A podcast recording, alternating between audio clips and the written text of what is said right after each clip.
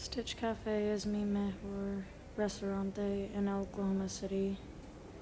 Ustedes sirvan la comida de desayuno. Yo recomiendo el café de Stitch Cafe. El café es bueno porque la comida es dulce. Qué rico. Usted vende el pan dulce, los huevos fritos dulces y las comidas diarias.